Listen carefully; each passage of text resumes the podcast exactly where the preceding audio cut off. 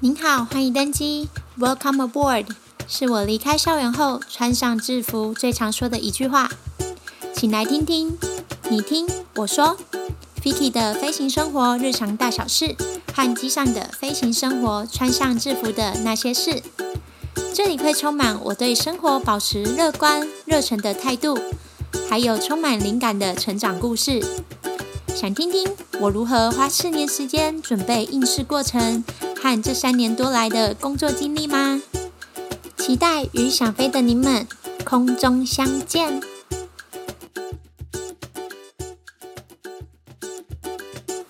嗨，大家好，我是主持人 Vicky，欢迎大家收听 Vicky 飞飞飞行生活。今天这集想跟大家聊聊，在受疫情影响的这半年多的期间。大家在生活上或是心情上有没有受什么影响，或是有什么改变吗？当然，受疫情影响，航空业、旅游业这些都是首当其冲的嘛。而且，对整个国内情势来说，影响是非常的大的。就航空业来说，影响不只有机组人员，像航空公司内部的内勤人员啊，还有。眼前看得到，以机场本体来说，免税店，还有出入境的商店，还有附近的交通，甚至塔台人员，还有机场里面所有跟航空相关的机务人员等等的，非常非常的多，也影响到无数的家庭。其实很多人都很好奇，在航班大幅减少的情况下，我们的空服员的工作模式有有什么改变，或者是我们这段期间都在做什么呢？像是现在比较频繁的会在住家进出啊，会遇到左右邻居或者是管理员，大家都会很尴尬又不失礼貌的问说：“哦，还有在飞吗？有没有被放无薪假呢？”当然，航班减少的情况下，我们的工作模式就改变了很多。就以每个人每个月的飞时来举例，比较浅显易懂。在去年底我们比较忙碌的那一段期间呢，我们每个人每个月的飞时都九十几，甚至破百以上。但是疫情爆发的这半年来呢，每个人呢，我们的飞时只要有超过十。就算很高了，这几个月几乎都是个位数的飞时。那飞时津贴也算是我们薪水的一部分嘛，所以当然我们的收入也受到很大的影响。这半年多来的期间，我自己其实把它分成前期跟后期。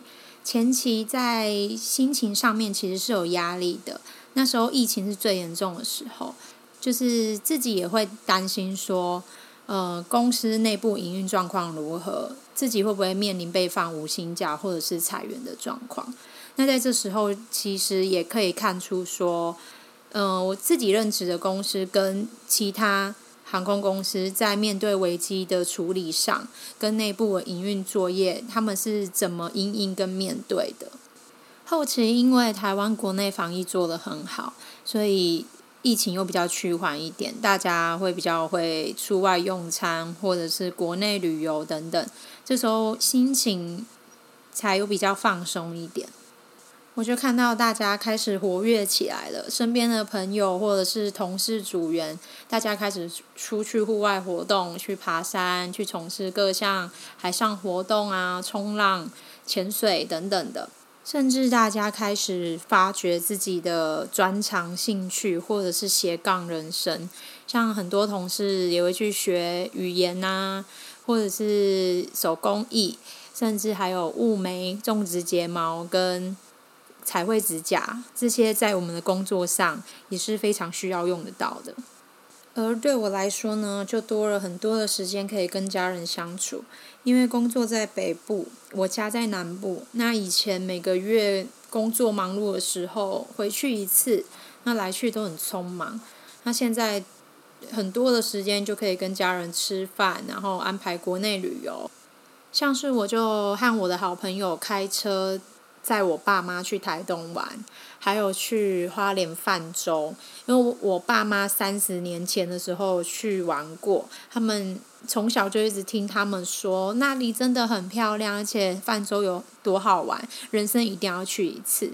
所以我就之前就把它写在我的梦想笔记本里面。那终于也在这个期间内可以完成跟家人一起去泛舟的这个小愿望。还有其他生活上的改变，像是我培养了运动习惯，而且是我以前很排斥的跑步，当然是为了身体健康啊。工作上也是需要很大量的体力，甚至我还去报名了路跑，这个是之后才会去完成的一个愿望之一。除此之外，也发展了我的斜杠人生。因为我自己很喜欢耳环的穿搭，所以就开了一个小卖场，在贩售耳环。那从包装到拍摄，这些构想点子等等，都是我自己来。我不是非常的专业，但是我觉得这整个过程是非常的有趣。另外一个就是大家现在听到的这个 podcast，是因为我刚好在网络上看到 podcast 现在在。台湾慢慢的流行，然后也有很多人在做。那我自己尝试了解之后，我觉得我很有兴趣。那做了之后，我也觉得蛮好玩的。所以这两个就是我在这段期间发掘出自己的兴趣，然后做出来的斜杠人生。而我前面提及到说，我们空服员现在假变多了，其实跟学生在放暑假感觉有一点像。那刚好，我前一阵子在网络上看到一些文章，在讨论说，今年的二十八万名应届毕业生，刚好受到这波疫情的影响，其实对他们来说是很不幸的。而我是抱持着不一样的想法啦，我觉得有时候我们面临的危机反而是转机。不仅是针对今年的应届毕业生，只不过如果你刚好是毕业生的话，我觉得你比别人拥有的优势是你还年轻，而且你可以拥有比较多可以再去尝试跟去犯错的机会。会有这样的想法，其实算是我这三年多来从工作中所学习到的经验，因为我现在这份工作其实也是我。毕业后的第一份工作，像是我刚上线的时候，可能工作手法不熟练，也没有太多的职场工作经验。那有时候学姐就会问我说：“哦，你是不是应届毕业生？”他们就会说：“哦，从其实从工作上就会看得出来，你没有什么工作经验。”其实有时候学姐他们这样问没有什么不好。因为让人家知道说你是刚踏入职场的新鲜人，别人才会知道该用他们的经验怎么来教你，而自己也要多主动去学习，然后多问。其实有时候问跟不问都会被骂的，但还不如主动的问，知道自己哪里不足，请别人教导你。这不仅是在我自己的工作职场，我觉得在任何的工作上都一样。学习总是要主动。为什么我会有这些想法呢？其实疫情这段期间，减缓了我们的生活步调。我觉得对于在职的人，或者是即将想转职的人，还有应届毕业生，对我们来说是一个很好的观察期。像我前面提到，在这段期间，我自己是一个在职的人，我就会观察我的公司在面临危机的处理是怎么样去营运的。那如果你是想转职或者是正要求职的人，这段期间刚好你可以观察你要去求职的这一个工作性质，还有这间公司在这个时段他们是怎么去面对这波危机的。因为现在全世界的情况跟局势在改变，都让我们措手不及，谁也没有办法保证说下一次的危机或是疫情会在什么时候又会再发生。所以在这一段时间的改变，我们可以来观察说哪一些行业会在这里没落，哪一些行业会在这个期间被创造出来。像疫情期间创造出了宅经济、远距商机，还有无接触经济，这些都是以前所没有听过的。像我自己，为什么大学时期我就会选择要任职航空业？因为我觉得大众运输交通，尤其像航空业，是无法轻易被取代的，而且它一定会被需要。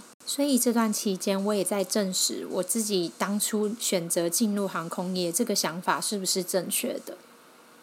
当有了大方向，我的脑中就会出现很多的树状图，会将范围慢慢的缩小。那我现在用一个假设，如果你是想要来报考空服人员的人，你已经选定了你要走的行业，那接下来你把范围缩小，你要在国内就职还是国外？如果你已经确定要报考航空业，那你也清楚你自己的个性跟喜好，接下来你就考虑要投资履历在国内的航空公司还是外商的航空公司。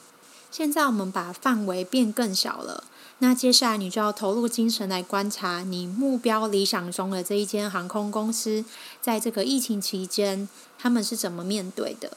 那如果你有在观察国际时事呢，不免也要了解一下国外航空公司在这段期间发生了什么事。像是联合航空表示，因为他们等不到二次的纾困金，预计会于十月开始裁减两千八百五十名的机师，借此节省他们的人事成本。但是他们也表示，有和机师工会达成协议，会暂缓这个原定的大规模裁员计划。另一个让我比较不解的是，冰岛航空和机组员工会集体协商没有达成，所以。他们宣布解雇所有的空服人员，要将空服人员的职务暂时交代给机师来代理，所以是机师要开飞机开到一半，然后再到客舱服务乘客吗？这个我就不知道了。然后香港航空是拟定计划，要跟机师和副机师提出五星假的计划。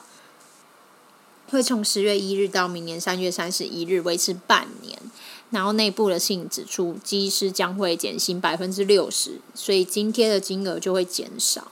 新加坡航空集团也在。这个月十号声明说，他们会削减旗下三间航空公司，包括新航、库航、圣安航空，总计有四千三百个职位，相当于公司人力的百分之二十。除了冻结招募、提前退休外，会直接裁员人数多达两千四百人。为什么我会有这些想法呢？因为我觉得我们要随时保持着有危机意识感。因为每个人都要工作嘛，工作不仅是给我们成就感，也是对我们每个人自己生活的一个保障。所以在这段期间呢，大环境下就会帮我们筛选，试着生存在这个危机下的企业和工作行业。这段期间可能带给在求职的人比较多偏负面的想法，但是我自己的想法是偏比较好一点的。这段疫情期间，我觉得以好的方面来说，是因为暂缓了我们的步调，让我们可以多在思考我们的方向，然后增进自己的能力，找出自己的兴趣、潜能还有专长。对于转职或求职的人来说，疫情的影响下，现在可能没有办法找到理想目标的工作，但我觉得可以多去做。尝试不同的工作性质，或者是在以前没有时间去尝试的事物。当然，同时也别忘了自己想要去达成的这个目标。在增进自己的同时，也要将眼光放远，然后要有毅力。我们受疫情的影响，不是只有负面的改变，转换一下想法，其实也有好的。我的好朋友在去年底的时候跟我说，他要来报考空服员。当下我超级开心的，因为很想跟他一起飞。我就有跟他分享我的准备过程，还有工作的经历啊等等的。当然，他也有去投资履历，但很不巧的，在今年初就遇到了疫情。嗯、当然他就收到公司的遗嘱信。其实这整个过程就很像我当初自己在报考一样，很紧张。那当然到后来收到遗嘱信，我也很替他难过。但是当下我就告诉他，这个绝对不是你的能力不好，是因为在这个情况下，公司真的没有办法再招人了。这段期间，我有听到一些朋友，或者是我在网络上看到有一些人分享说，已经准备很久想要来报考空服员，但是因为疫情的影响，就是没有办法实现这个梦想。我相信大家一定会很难过，也感到很失落。如果你拥有这个梦想，我想要跟你说，不要放弃，因为疫情总是会过去的。等到回到正常的生活，一定会再招考的。因为航空业空服员不可不可能就因为这样而饱和了。但这些等待的时间不是傻傻的等，所以我前面才说要坚持着自己的目标，但是同时不要忘记要增进自己的能力，然后要将眼光放远。